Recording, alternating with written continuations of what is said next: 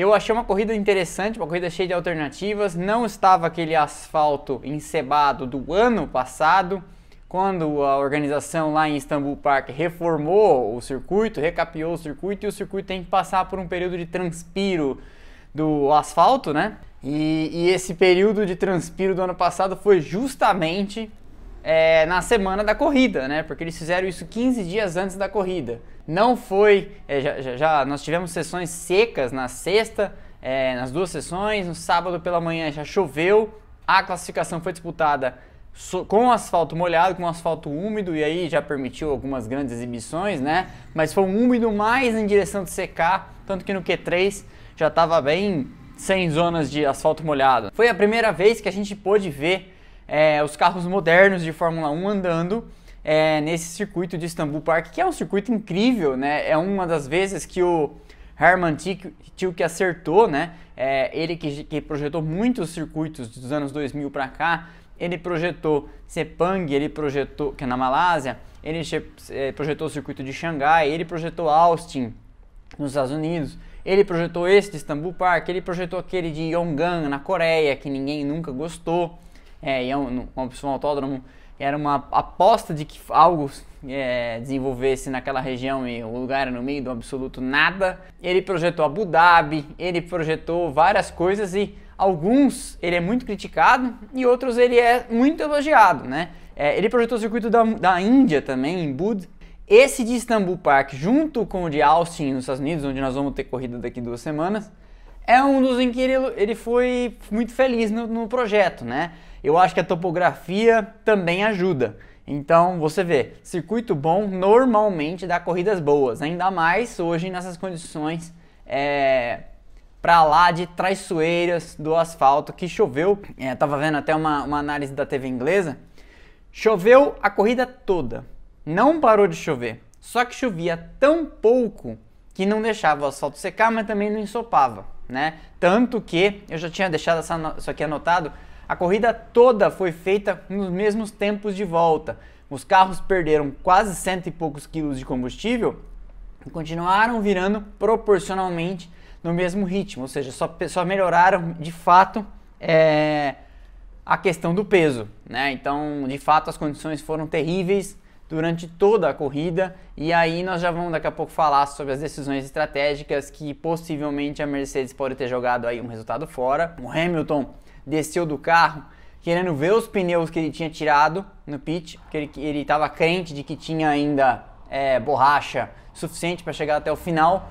O Ocon fez uma corrida com uma parada só, a gente também já vai falar disso, mas é aquela coisa, né? Quando você está correndo numa Alpine tentando entrar nos, na zona de pontuação, você tem muito menos a perder do que quando você está correndo pelo campeonato, né? E a equipe pode ter feito isso para prevenir é, um furo, porque é muito melhor você chegar em quinto do que você não pontuar, né? Se o Hamilton tivesse um furo, tivesse que se arrastar por uma volta inteira até os boxes ou acabasse batendo, né? Isso sairia muito caro. Então, eu acho que é, é uma série de coisas que entram nessa equação e se você não viu, eu convido que veja os dois episódios que eu fiz no YouTube sobre estratégias de pit stop e como essas coisas são decididas, porque ali você percebe como há camadas e camadas de dificuldade, camadas e camadas de variáveis para você chegar numa estratégia, para você conseguir pensar é, no que, que você vai decidir para o seu carro que está na pista em condições que vão mudando, é, né, o cenário é sempre dinâmico e sempre você está competindo com outros caras também inteligentes que também estão pensando nas suas estratégias. Né? Então, é, deixa aqui o convite. Quem não conhece, eu tenho um canal no YouTube, é fácil de achar, tem um link está na bio vai lá que, se você, que você consegue ver esses episódios é, que eu fiz sobre estratégia. Tem uma série de outras coisas também, de conteúdos, mas é, fica a dica. Mas vamos lá. Eu sempre faço uma passada de régua nas coisas que aconteceram na semana e naquilo que trouxe é, o clima para a corrida. E tem alguns, alguns destaques aqui de algumas coisas importantes que a gente tem que conversar. Um, Fernando Alonso está puto, putaço com a FIA porque ele entende que fez papel de palhaço em diversas corridas, como na Áustria, em que ele tem tomado cuidado para na primeira volta, na primeira curva, andar dentro do traçado, respeitar os track limits e outros pilotos é, deixam o carro espalhar. Quando você deixa o carro espalhar, você faz uma trajetória mais larga, você carrega mais velocidade para dentro da curva e ainda que você devolva a posição porque você passou por fora, você devolve a posição, mas já está mais embalado. Então você acaba pegando o vácuo e fazendo uma ultrapassagem, como por exemplo lá na Áustria ou em outras, em outras pistas. E aí o Alonso externou essa indignação dele na semana passada é, em Sochi. É, na verdade, ele, ele, ele, provou, ele fez algo para provar um ponto na semana passada em Sochi e fez declarações bastante contundentes contra a FIA na quinta-feira na Turquia, é, antes desta corrida que nós vamos comentar hoje, deixando bem claro que ele acha que a regra é inconsistente. Por quê? Porque acontece o seguinte: o que, que ele fez em Sochi? Em Sochi tem aquela curva, é, que é a curva à direita e depois à esquerda, tipo, bem fechada assim, depois da, da reta dos boxes. Ele, na volta de levar o carro para o grid em Sochi, ele fez uma, ele fez uma trajetória por fora, meio que testando as condições do asfalto, meio que sentindo como as coisas estavam. E aí na, na primeira volta ele fez por fora devolveu uma posição, pegou o vácuo, fez, ele devolveu a posição que ele ganhou fazendo essa curva por fora do traçado. Tinha lá um trecho obrigatório que você tinha que driblar duas barreiras e voltar. Ele fez isso como o regulamento manda, saiu no vácuo e ganhou uma, outra, uma posição.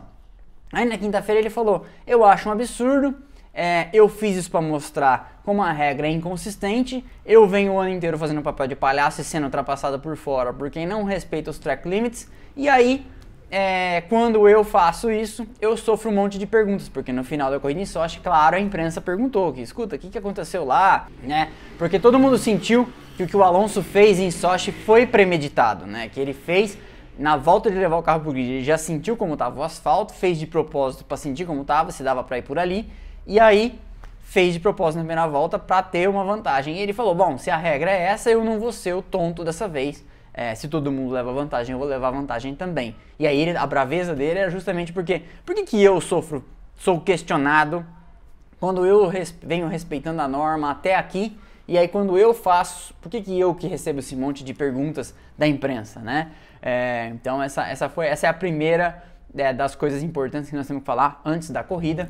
A segunda é uma notícia muito, muito interessante de que possivelmente a Andretti, a, a Andretti o conglomerado de equipes da família Andretti pode estar em vias, eu noticiei isso ontem à noite, pode estar em vias de adquirir a Alfa Romeo Sauber, ou a Sauber Alfa Romeo.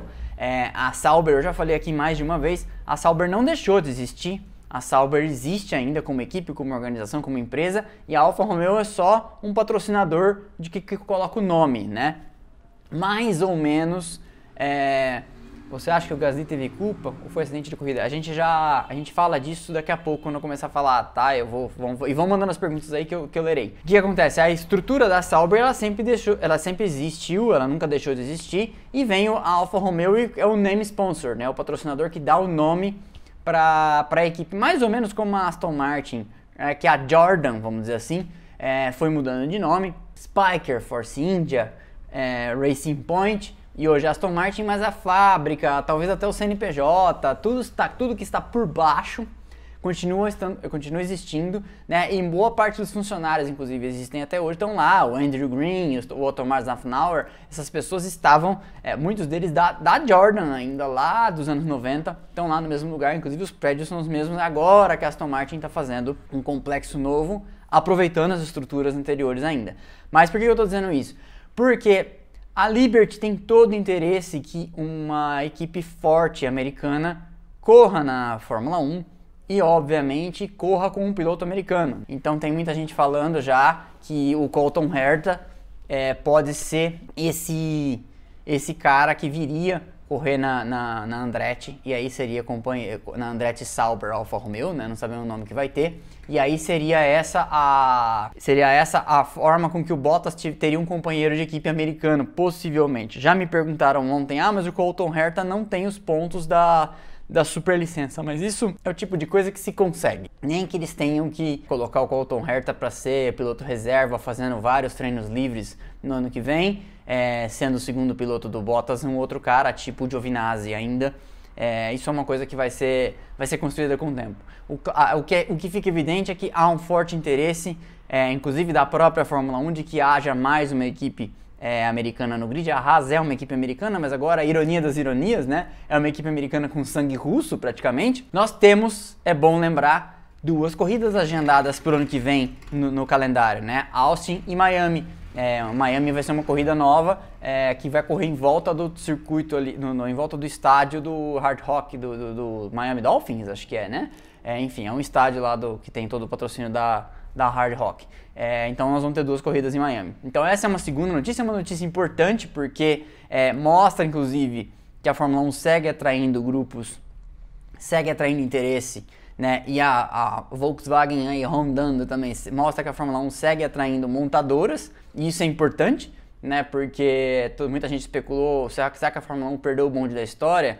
né? Quando a Fórmula E tinha nove montadoras já e agora de repente várias delas começaram a deixar a, a Fórmula E. Então parece que como o cinema ou como o jornal ou como o rádio, a Fórmula 1 já foi morta mais de uma vez por previsões e talvez não morra, né? Que bom pra gente que gosta. Mas então é isso. Parece que está em vias de ser formalizada aí a negociação e parece que a Andretti então adquiriria Sauber. E eu falei ontem que muitas pessoas só lembram do Michael Andretti por causa daquele ano difícil que ele teve é, em 93 ao lado do Senna na McLaren, mas isso é uma tremenda de uma injustiça. O Michael Andretti foi um grande piloto. Quando saiu da Fórmula 1, é, já estava se adaptando, tanto que a última corrida dele na Fórmula 1 ele conseguiu um pódio e foi um cara que além de grande piloto é um grande administrador de equipes. Eu postei no post que eu coloquei ontem, eu falei, a Andretti tem equipe no IMSA, a Andretti tem equipe na Indy, a Andretti tem equipe no V8 Supercar da Austrália.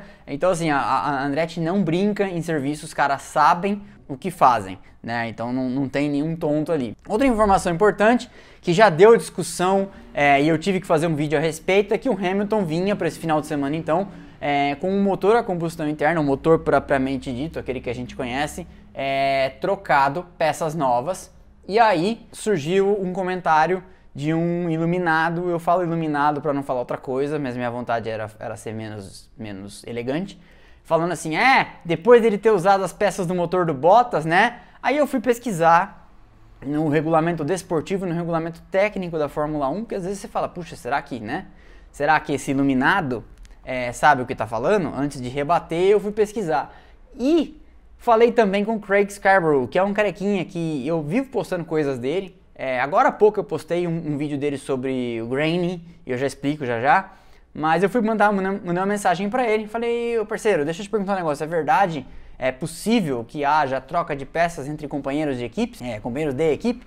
Ele falou, não, isso é vedado, e eu já tinha visto no regulamento também. O regulamento técnico tem 82 páginas, não, o regulamento desportivo tem 82 páginas, eu dei uma lida rapidinho lá é, e achei essa parte que fala de motores também. É, e não pode ser feita o intercâmbio de peças de nenhum componente do motor, na verdade de nenhum componente de carro, a não ser as aerodinâmicas. Então assim, você pode pegar a asa de um e colocar no outro, contanto, por exemplo, você pode colocar a asa, dianteira num carro, contanto que você tire o, o, número e coloque o número do carro que vai andar, porque o carro tem que entrar na pista com o número correto, uma, uma, uma exigência da, das, das regras da Fórmula 1.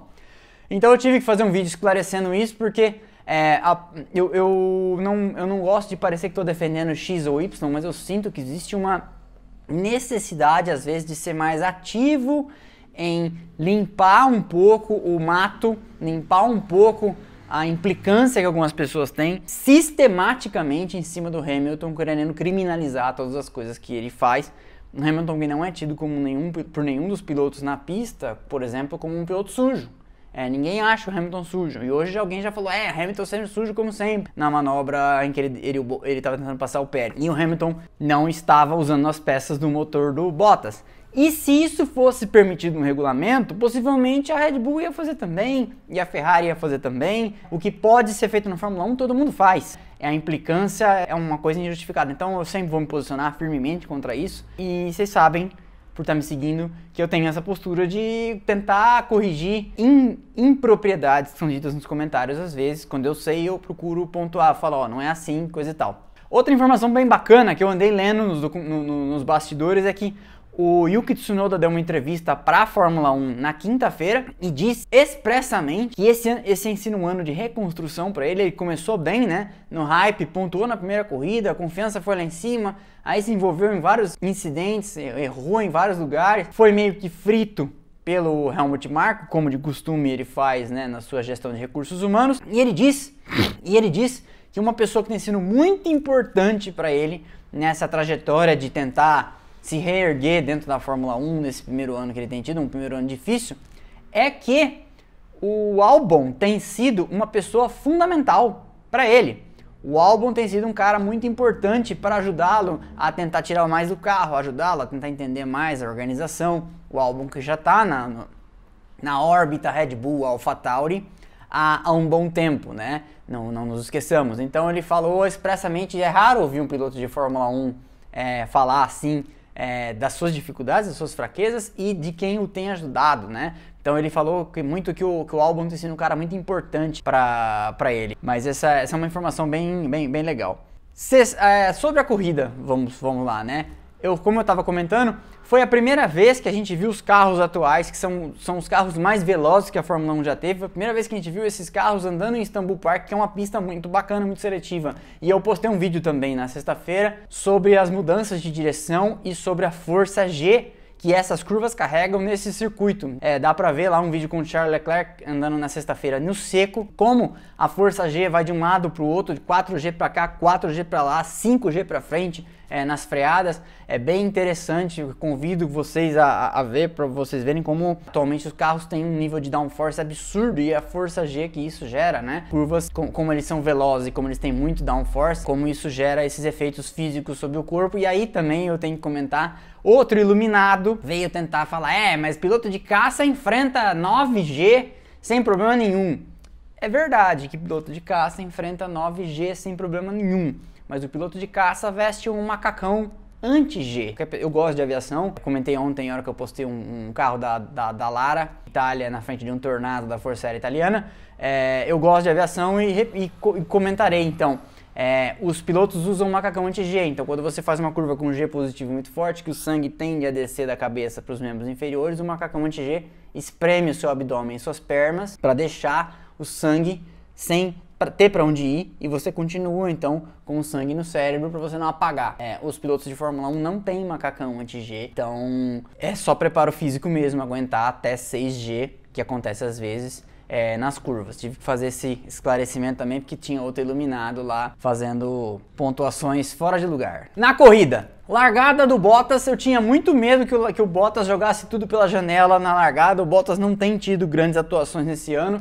Ele largou com segurança, se manteve na primeira curva. A Mercedes vinha andando bem o final de semana inteiro, não só com o Hamilton de motor novo, mas também com o Bottas, né? Eles trocaram ali décimos na classificação, é, no Q1, no Q2, no Q3. Então o Bottas larga bem e começa a navegar ali, é, abrir com segurança é, a vantagem para cima do Verstappen que não, não o ameaçou em momento algum. E até eu entendo o Verstappen cada vez mais maduro, né? Verstappen é, pensando sempre no campeonato, pensou, puxa, qualquer posição que eu chegar na frente do Hamilton hoje, é, ele que estava dois pontos atrás, ele já, já seria um lucro, né? Então seguiu adiante sem arrumar confusão, sem se envolver em nada. É, era uma pista muito traiçoeira. O Bottas foi abrindo, é, ele percebeu que não teria ali condições de acompanhar, foi indo embora. E, e é bom destacar aqui o ritmo da Ferrari. Como, e como interessante, né? Alguém postou agora há pouco, ah, desse jeito a, a Ferrari vai me deixar, ah, essa briga entre a Ferrari e a, e a McLaren vai me deixar sem, vou perder os cabelos, né? E é engraçado como os carros da Ferrari e da McLaren, eles são opostos. Você pode ter certeza quando você, quando você vê que uma vai bem, você pode ter certeza que a outra vai mal, né? E esse final de semana foi assim de novo, o pêndulo dessa vez correu na direção da Ferrari. Era uma pista em que a Ferrari foi bem o final de semana todo, com seus dois carros. É, o, pé, o, o, Sainz fez uma corrida estupenda vindo lá de trás e o, o, Leclerc também teve uma atuação muito bacana, andou o tempo todo ali no mesmo ritmo do Verstappen na ponta. Teve alguns momentos até que, que parecia que, que ia levar a corrida, né? É, tinha espaço talvez para tentar, a gente não tem os dados, claro, mas parecia em algum momento que ele ia correr para uma, uma parada só e que poderia ganhar é, sem, sem fazer pit stop, correndo de intermediários a corrida toda, né? Que foi mais ou menos o que aconteceu ali na, na, com o Hamilton também. E todos tiveram que acabar largando mão. E o único que correu a corrida toda com uma parada só acabou sendo o Ocon. Postei no, no feed a foto do pneu com um manchão é, já aparecendo ali, ó, o pneu já, já dando sinais de que estava chegando na lona. Mas enfim. Então, corrida interessante, complexa, cheia de tensão. Essas corridas são tensas. Eu não sei vocês, mas eu fico quando o asfalto tá assim, eu fico tenso no sofá, que tudo pode acontecer. Né? Você vê que na primeira curva o Gasly acaba é, se chocando com o Alonso e, acabou sendo punido por isso. Eu achei bem é, incidente de corrida, é, mas, a, mas a, a FIA preferiu punir, né? E aí uma volta depois, o Alonso acaba acertando o Mick Schumacher, né? O Mick Schumacher que tinha conseguido a proeza de levar a Haas pela segunda vez, porque ele já tinha conseguido isso na França, se eu não me engano, levar a Haas ao Q2. Ele conseguiu classificar o carro ontem em 14 e aí acabou tendo a corrida completamente arruinada pelo Alonso, porque naquele toque ele foi parar ao contrário lá fora da pista e até voltar caiu para último e chegou atrás do, do, do Mazepin. Foi uma pena, porque hoje era uma corrida pro, pro Mick Schumacher comboiar ali, chegar bem, até porque se você for pensar, as Alfa Romeo que saíram atrás dele chegaram ali na boca dos pontos, né? O Giovinazzi em 11 e o Raikkonen em 12 Mais atrás, é, como eu estava falando do Leclerc, é, o Pérez veio um seguro quarto lugar e o, o Hamilton escalou, foi escalando o pelotão. Então, primeiro passou o Alonso, que acabou rodando, né, com, no toque com o Gasly. Depois passa o Vettel. Depois passa com um pouco mais de, bastante, né, na verdade, sete voltas de dificuldade. Passa o Tsunoda, segue e sai atrás do Stroll. Faz uma ultrapassagem. A, ultrapassagem sobre o Tsunoda foi incrível, né? Fez uma ultrapassagem por fora. Aí ele alcança o Stroll, ele alcança o Pérez tem uma disputa muito bacana com, com o Sérgio Pérez ali, e é disso que a gente gosta, né? A gente gosta de ver coisas assim. É, então, eu acho engraçado, porque quando alguém vê uma coisa dessa, já fala, é, tinha que ser punido, por causa daquela. dele ter feito o Pérez passar em cima da, da linha dos pits. Mas aí quando pune é porque puniu, né?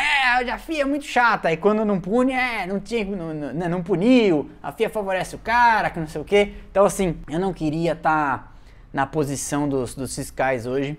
É, eu não assisti pela transmissão brasileira, mas parece que o Giafone falou que se o Hamilton tivesse passado o Pérez, a corrida seria outra, né?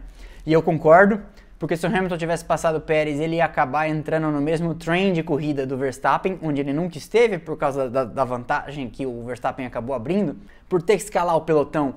É, o Hamilton estava 15, 15 a 18 segundos atrás, que é praticamente um pit stop, é, com um pouquinho de diferença. Então, se o Hamilton passa o, o, o Pérez e aí o Pérez ganhou muitas fichas com a Red Bull hoje, mas se o Hamilton passa o Pérez, o Hamilton ia se colocar de volta na briga, não sei se pela vitória, né? Porque o, o Bottas estava muito na frente, só que aí você poderia até, claro, valendo o campeonato, né? Pedir pro Bottas dar uma aliviada pro Hamilton chegar, para saber se o Bottas ia obedecer. Mas sim, aquele ali foi um momento decisivo e a Red Bull entendeu que aquele ia ser um momento decisivo e é por isso que ela chama o Verstappen, porque aí ela mantém, é, ela conserva um delta, né? Porque a hora que ela chama o Verstappen, ela tem ele na pista com um pneu mais novo que o do Hamilton, ela já automaticamente ela já força a existência desse divisor de águas entre os dois, que o Hamilton podia fazer o que quisesse, que ia ter pneus mais desgastados de qualquer forma, né? E, e, e também isso é importante, a gente nunca chegou num momento de crossover, né? Então o que Aston Martin fez com o Vettel foi uma, uma maluquice completa. As equipes falavam no rádio que o momento do crossover, ou seja, a hora que o intermediário e o macio iam se equivaler, seria ali quando estivessem andando em volta per, perto de um 29 baixo, um 28 alto. Só que isso nunca aconteceu, né? Os tempos de volta estavam entre um 35, um 34, um 33 no máximo. Então, é, esse momento nunca aconteceu e o, o Vettel na entrevista falou assim, é, na entrevista pós-corrida, ele falou assim, é que em dado momento eu vi que o pneu estava tão careca que talvez fosse o caso de vir com o, o macio, porque o macio e o intermediário careca se equivalem em, em, em aderência. Só que o problema é que o intermediário na pista está em condições de corrida, ele está quente, né? Ele está 90, 90 a 100 graus de temperatura. E aí o pneu, quando está no cobertor elétrico, ele está a 90 graus. Só que a hora que você tira o cobertor elétrico para levar, levar ele ali para frente, para fazer o pit stop, ele a temperatura já cai dramaticamente. E a do, da, da, posição do pit até chegar na pista e começar a aplicar a velocidade, a temperatura cai para 50, 60 graus, até porque tem água no pit lane. Então, você não consegue levar os pneus para a temperatura ótima de funcionamento deles e os pneus de Fórmula 1 abaixo da temperatura eles parecem que você está andando de tamanco. É, a aderência é, é, praticamente nula né, como se estivesse andando sobre o gelo. E, e, aí vira um ciclo vicioso. Você não aplica velocidade porque você não está confiante nos pneus você não está confiante nos pneus você não aplica o pneu não esfrega no asfalto né, então vira uma, uma bola de neve. A hora que você vê você vê que o Vettel rodou até dentro da, da linha de acesso para parar no, nos pits. É, tô vendo passando comentários aqui. É, eu vou ler todos no final, tá, pessoal? Inclusive perguntas. Mas esse foi o grande lance. O Vettel tava desapontado. Falou, puxa, a gente poderia ter feito talvez é, um ou dois pontos. Nós jogamos fora hoje.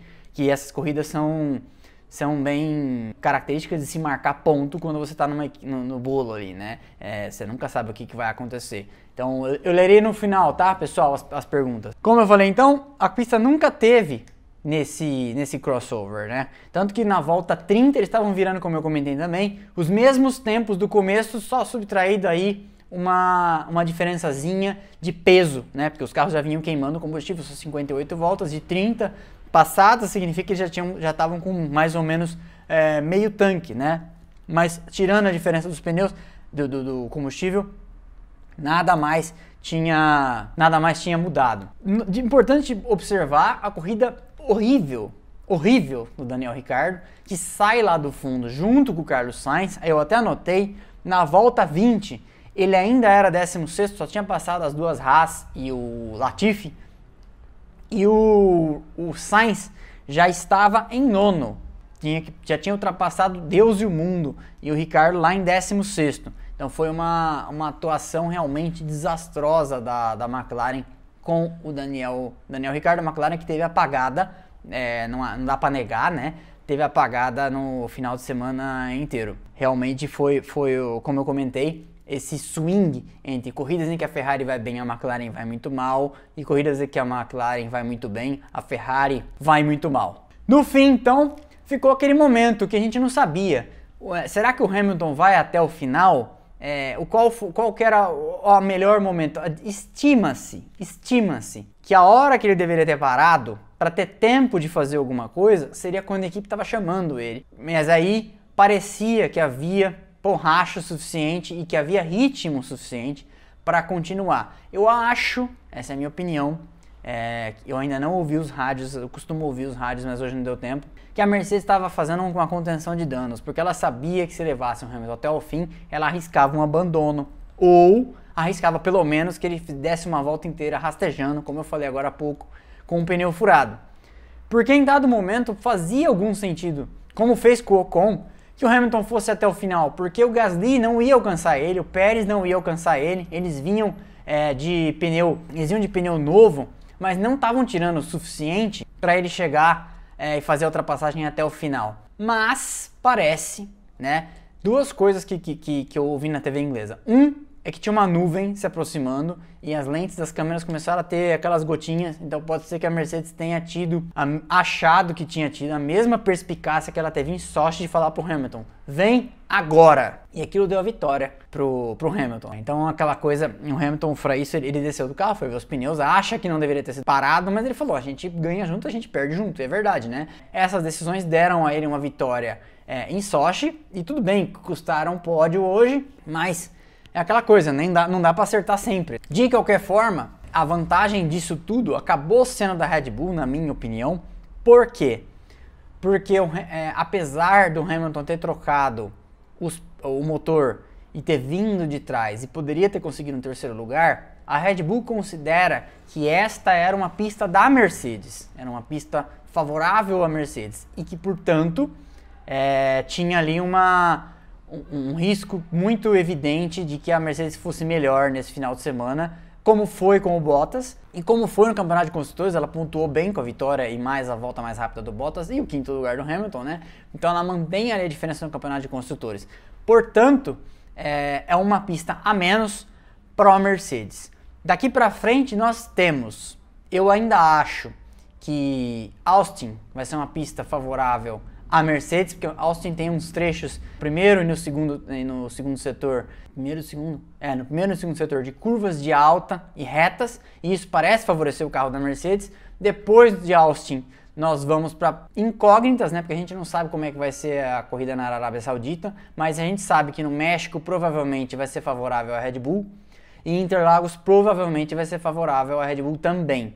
É, então nós estamos ainda num, num misto aí, nós não sabemos como vai ser a corrida no Qatar, né? Não há referência para saber. Eu, eu suspeito que vai ser uma corrida favorável à Red Bull também, apesar de ter, de ter longas retas, como é no caso do Bahrein. Então talvez seja uma coisa bem pau a pau. E eu acho que Abu Dhabi é, também vai ser difícil a gente ter referência, por quê? Porque Abu Dhabi foi mexido, o traçado foi alterado. Eu acho que Abu Dhabi, como era, favoreceria a Red Bull. Mas a gente, como o traçado foi mexido, a gente não sabe, que alguns trechos que eram trechos de cotovelo, de curvas de 90 graus, eles foram deixados mais fluidos, mais com cara de autódromo mesmo. Então, talvez até a corrida seja mais legal. Não sei. Vamos torcer. Vamos passar pelo resultado. E que você quiser, já me mande as suas perguntas que nós vamos falar sobre tudo que vocês perguntarem. Bottas foi o primeiro então, cruza a linha de chegada, com 1 hora 31 minutos e 4 segundos, 14 segundos e meio na frente do Verstappen, e esses 14 segundos e meio é, são como o Verstappen parou, como o Bottas parou, eles mostram que de fato a Mercedes tinha carro sobrando nesse final de semana, né? 14 segundos e meio é, é bastante coisa. Pérez, 33 segundos atrás, é o terceiro. O Leclerc, num grande final de semana, como eu falei, é o quarto, um final de semana que ele teve até ali a, nas cartas, né? Possivelmente para a vitória. Cruza a linha de chegada com 37 segundos, você vê, 4 segundos atrás do Sérgio Pérez. O Hamilton é o quinto, 41 segundos atrás do, do líder.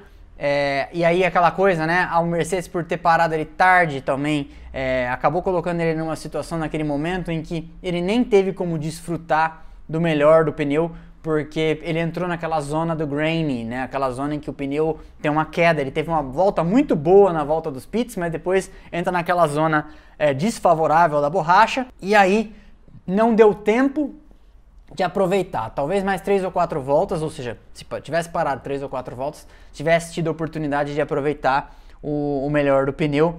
E, e, aí ele acabou ficando então 4 segundos e pouco atrás do Sérgio Pérez, do, do Leclerc, então poderia ter tentado, é, talvez tivesse conseguido o mais do, dos pneus, mas acabou sendo aí um momento de, da estratégia que acaba prejudicando. Gasly é o sexto, 44 segundos atrás. Lando Norris é o sétimo, final de semana meio apagado do Norris, mas é um final de semana meio apagado da McLaren, né? E isso que mostra a maturidade de um piloto, né? Nós não estamos num, com um carro em condição de disputar vitória, não, não estamos com um carro em condição de disputar nem o top 5, vai lá e pontua e marca dois pontos, né, desculpa, marca seis pontos com o sétimo lugar. Puxa, isso é, isso é bem relevante no momento em que a Ferrari está brigando tão perto com a McLaren e que em oitavo, justamente atrás do Norris, chega o Carlos Sainz que faz quatro pontos, ou seja, nessa ele já garantiu dois de vantagem sobre um dos carros da, da Ferrari, né? Então é, não deu para ficar na frente do Leclerc, mas deu para ficar na frente do Sainz. Então isso é, isso é importante. O Stroll é o nono. Não temos falado do Stroll, né? Mas é uma temporada consistente. Ele já já vai passar o, Ve o Vettel no, no, campeonato de pilotos. Se é que não passou, deixa eu até olhar aqui já. A gente já fala. É, mas já já ele passa ele tá com 26 e o, o Vettel tá com 35, faz um tempão que o Vettel não pontua, né? E eu acho que aquela perder aquele pódio cortou um pouco do, do embalo que o Vettel tava adquirindo na temporada, mas eu ainda espero, como espero do Ricardo, eu ainda espero o Vettel muito forte em 2022 por causa de todos os inputs e toda a, contribuição que ele vem dando pro, pro carro e para a construção de um projeto da, da, própria fábrica, de tudo que a, toda a infraestrutura que a Aston Martin está trazendo para tentar se tornar uma, uma equipe grande. Nono Ocon acabou sendo o único que fez valer aí essa estratégia de uma parada só, mas como eu comentei também, quando você está tentando entrar na zona de pontos, você tem muito menos a perder, vale a pena o risco, né? E acaba marcando um ponto então. Décimo primeiro, Giovinazzi. Décimo segundo, o Raikkonen. O Raikkonen andou bem o final de semana todo nessas condições é, duvidosas. O Raikkonen tem finais de semana que ele dá esse start, né? E ele ficou a corrida toda preso atrás do Giovinazzi, mesmo assim, pouca diferença, um segundo, um segundo e meio.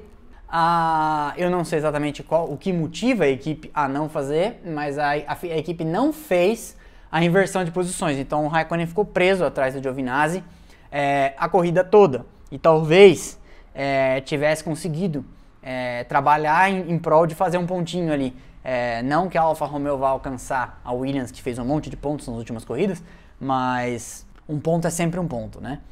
Décimo terceiro, atrás do Raikkonen. O Ricardo, décimo quarto, Tsunoda, que, que pena, começou entre os top 10 e acabou caindo para trás. Décimo quinto, Russell.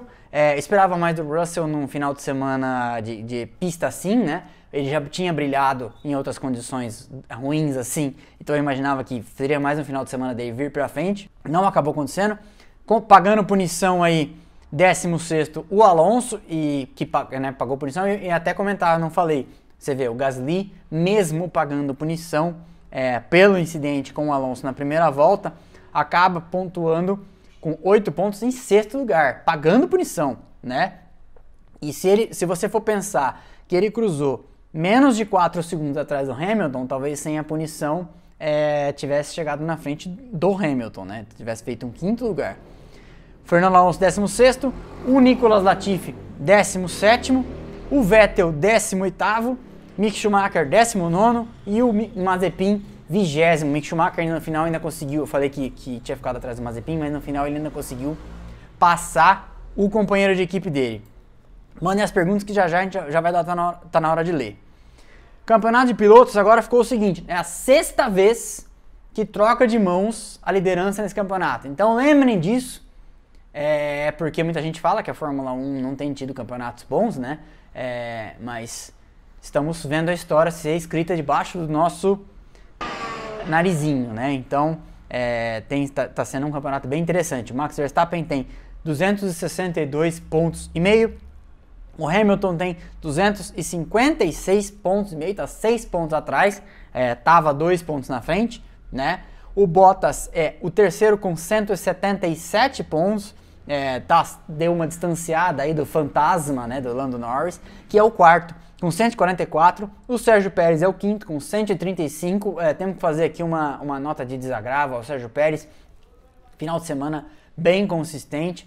Sérgio Pérez foi instrumental na corrida da Red Bull nesse final de semana. Aquela dificuldade que ele deu para cima do Hamilton e além de pontuar bem né, com o terceiro lugar. É, isso é muito importante, é isso que a Red Bull sempre esperou desde a saída do Daniel Ricciardo do seu outro carro.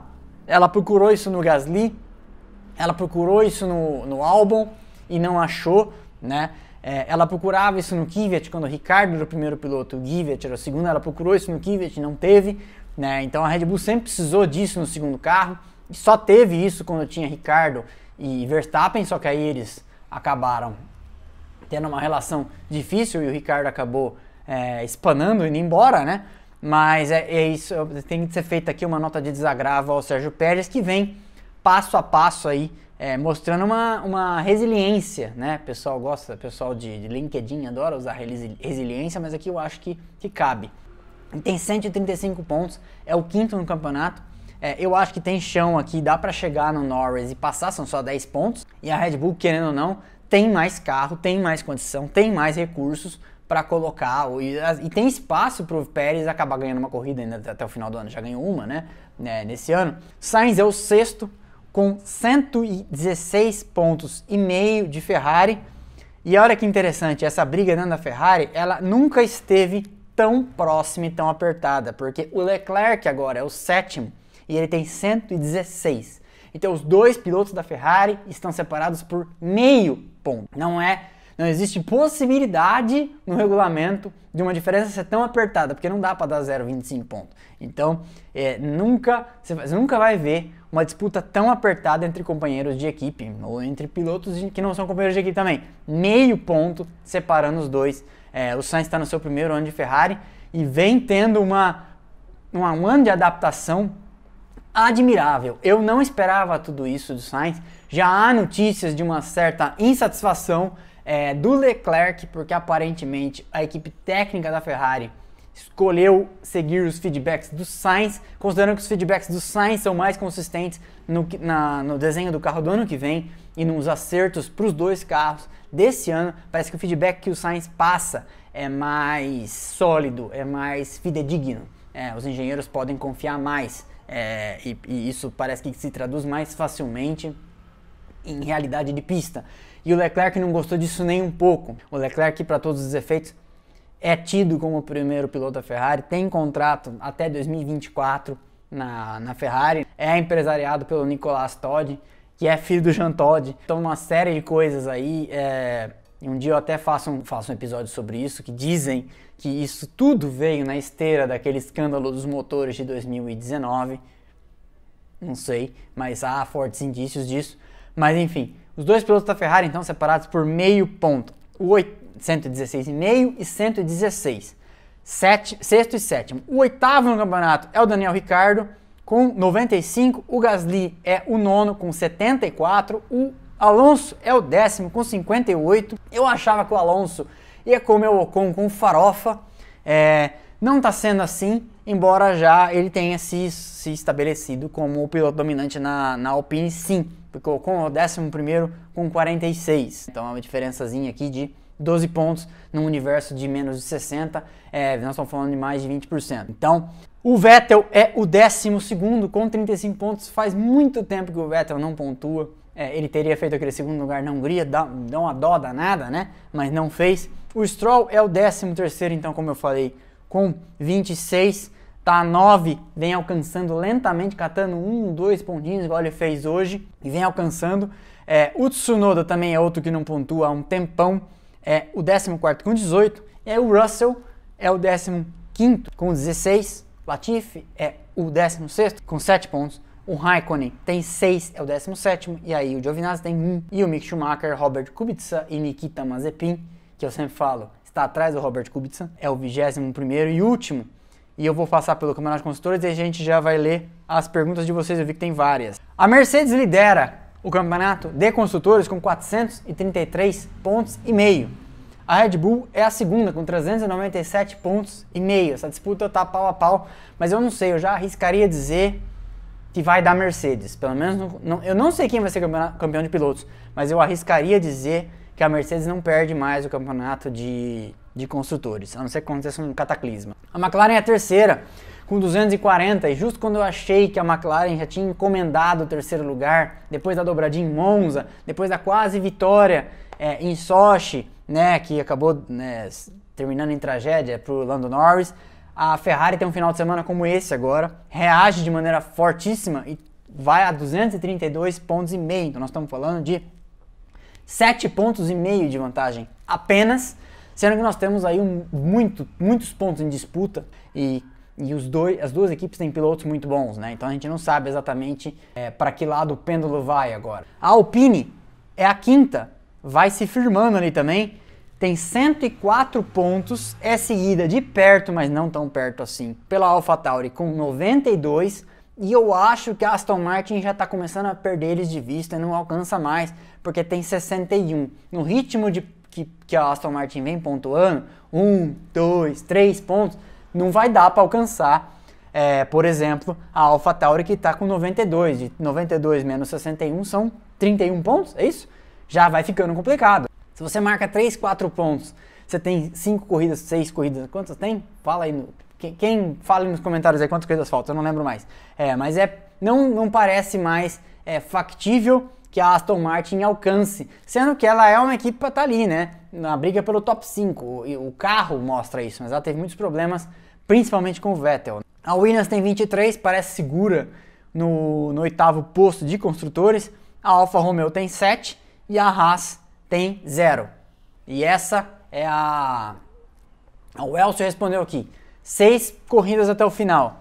Seis corridas até o final, nesse ritmo que a Aston Martin vem pontuando, quando, quando muito a Aston Martin faz seis pontos, então eu acho que vai ser difícil que ela alcance a AlphaTauri e a Alpine. É interessante isso. E eu não dava, é, inclusive eu acho, insisto, que a AlphaTauri tem carro para ter mais pontos que a Alpine, mas também tem tido muitos problemas desde o começo do ano. Eu falo isso desde os testes de pré-temporada, que a AlphaTauri tem o quarto carro do grid. É, às vezes, quarto, quinto carro do grid e está ali atrás da, da Alpine. Mostra também como às vezes uma, uma organização mais sólida e mais estruturada, porque não nos esqueçamos, eu falo isso toda semana aqui, que a, a AlphaTauri e a Minardi, né? É uma, é uma organização bem pequenininha. Como isso cobra o seu preço também na hora que você, na hora dos resultados de pista. Aliás, deixa eu contar um negócio para vocês. Já gravei e estou editando um episódio sobre o declínio, queda, quase fim e recuperação e ascensão da McLaren. Vai ao ar na semana que vem, que é no final de semana que vem não tem corrida, então vocês sabem, quando não tem corrida eu faço episódios de conteúdo. Vai ao ar, tá bem bacana. É, eu, eu, gravei já e estou editando, espero que gostem. Quem não está inscrito, por favor, inscreva-se no meu YouTube. É, quero chegar a mil inscritos, estamos com 609, acho. Quero chegar a mil inscritos, preciso da contribuição de, de vocês. Já somos 6.700 e poucos aqui, então é mais do que natural que a gente tenha mais inscritos lá, beleza? Então eu agradeço a todo mundo que veio, vejo vocês aqui na live pós-corrida do Grande Prêmio dos Estados Unidos em Austin, é, no Texas. Pretendo ir um dia nessa corrida, é, quando a vida voltar ao normal. Já tomei minha segunda dose. Vejo vocês então lá no Instagram também, onde tem conteúdo diário. Valeu, pessoal. Um abraço e até daqui duas semanas e até, até o episódio da semana que vem. Tchau, tchau.